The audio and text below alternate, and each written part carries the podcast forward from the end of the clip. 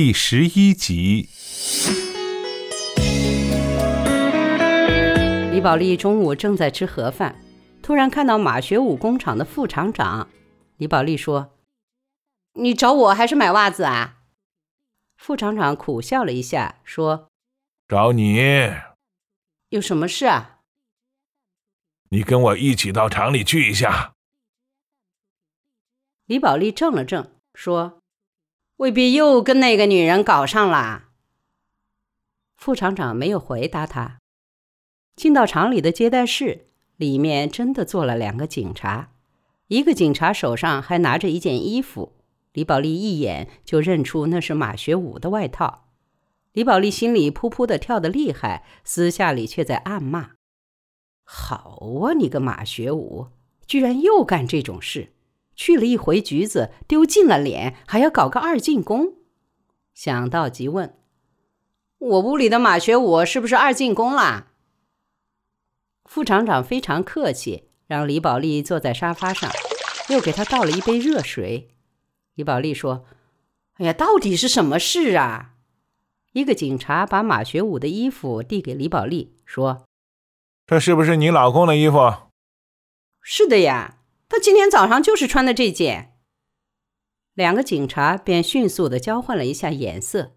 李宝莉说：“他人呢？”一个老一点的警察。语气凝重道：“有件事情得跟你通报一下。今天早上，一个中年男人跳了二桥，这件衣服是他留下来的。”李宝莉正在喝水，听到这话，水杯从手上掉了下来。李宝莉瞪圆了眼睛，说：“跳桥？哪个跳了桥啊？”年轻点的警察说：“我检查了这件衣服。”里面有一份遗书和一个钱包，钱包上的身份证写的是马学武，他是你老公吧？李宝莉呆掉了，脑袋瞬间一片空白。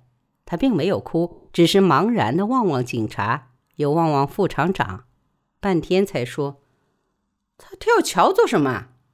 老一点的警察说：“你老公跳桥自杀了，尸体一时还没有找到。”副厂长急切道。嫂子，你要扛住啊！学武的爹妈还不晓得。警察把马学武的衣服递给李宝莉，这时的李宝莉终于明白发生了什么事，她心如刀绞，痛得好厉害。他知道自己并不是痛惜马学武的生命，他痛惜的是别的，但这别的是什么，他也不知道。他的泪水涌了出来，在眼眶打着转转。警察帮助李宝莉从马学武外套口袋里掏出一张纸，这就是马学武的遗书。李宝莉好一阵定睛，才看清楚，遗书很短，只有三行字：“人生是这样的痛苦，有些事情我无法面对。爸妈，对不起。”儿子不孝，不能为你们养老送终。我还要求你们帮我照顾好小宝。小宝，对不起，以后的算术题全都要靠你自己做了。马学武的笔记，李宝莉很熟悉，以前他就是用这样的字给他写过许多的情书。那些多情的文字，曾经一次次让李宝莉感动的落泪。他抚摸着那些字，因而认识到世界上有一种最美好的东西，它叫爱情。现在呢，马学武在他最后的文字中，却连一个字都没有留给李宝莉。李宝莉手上的遗书顿时变得冰凉。这冰凉通过李宝莉的指尖一直传达到她的内心，她心头的痛立刻硬化，眼泪也凝固成冰。李宝莉眼眶里的泪水全部都退了回去，一滴也没有流出来。但旁边的人都被他的脸色所吓着，以为他要疯掉。其实他的内心刹那间只剩下了一个内容。就是怨恨。马学武的尸体在三天后找到，李宝莉没有看，大家也不让他看，因为水泡过后的尸体已经不成人形。厂里本想开一个追悼会，李宝莉说：“不用了，这么个死法也没有什么好悼念的。”厂里觉得也是，厂方和同事都认定马学武的自杀是因为承受不起自己下岗这一事实。如果一个人因为下岗而自杀，厂方若还悼念，后面其他人的工作就很难做了。李宝莉的说法为厂里解了围。厂长大松了一口气，立即表示要给马学武的抚恤金追加一千块。火化的那天，李宝莉带着小宝去了火葬场，李宝莉的爹妈也去了，他们寸步不离李宝莉，生怕她有个什么闪失。李宝莉说：“爸爸妈，你们放心，我不得像马学武这样窝囊。”马学武的几个朋友还有副厂长也去为马学武最后送行。马学武的爹妈没有现身，他们两人一获悉马学武自杀的消息，齐齐倒下，被送进了医院。遗体被白布蒙得很严，在被推进火化炉的一刹那，小宝突然叫了起来，他高喊着：“爸爸，不准工人送马学武进火化炉！”几个大人上前扯他，居然费了很大的劲儿才把他扯开。小宝放声大哭，哭得声嘶力竭。这份凄厉的悲伤令旁边陪着的大人个个落泪。但是李宝莉仍然没有哭，她咬着唇，盯着炉子，一言不发，也不劝小宝。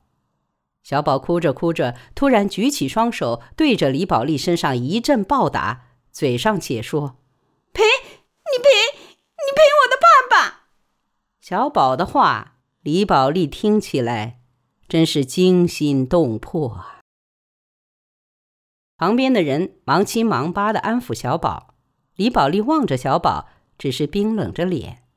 副厂长满怀歉疚走过去说：“嫂子，呃，对不起，是我对不起你和小宝，对不起学武。”我不该把他下岗的事先跟他说，让他没有思想准备。我该先……哎，哎！李宝莉又一次不等他把话说完，便打断了他。李宝莉说：“这跟你没得关系，他要死啊，是他的命。这世上下岗的人有几多啊？哪个不难过？哪个不伤心？一难过了，伤心了。”就都得去跳桥啊，都去寻死。长江里的水是用来喝的，还是用来泡死人的？我早就想通了，这种男人根本不值得为他哭。他光顾自己的感受，却一点也不替别人想。他有没有想过，爹妈这么老了，他甩手一走，他们怎么受得住啊？他有没有想过，儿子这点小，以后没得亲爹来疼，他又怎么受得住？我倒无所谓，不管他活着还是死了。这把生活，我总是得扛的，再累再难再委屈，我都不得去死。我不能光疼我自己，我的命不是我一个人的。我活在这个世上，还有蛮多的人需要我，我有责任陪他们一起过日子。我不能让我一屋里的人为我担心，为我操心，更不能让他们为我伤心。这世道，男人不晓得讲责任了，我们女人要晓得讲。李宝莉的母亲说：“哎呀，讲得好，不愧是我的姑娘。